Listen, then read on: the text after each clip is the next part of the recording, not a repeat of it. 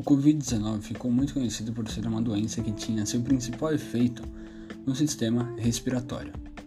E foi constatado em estudos e pesquisas que o coronavírus poderia afetar neurologicamente pessoas mais jovens ou com menos de 50 anos, trazendo mais tendências a doenças como AVC, pela resposta inflamatória reacional que destrói esses vasos, ocasionando uma falta de oxigenação no cérebro.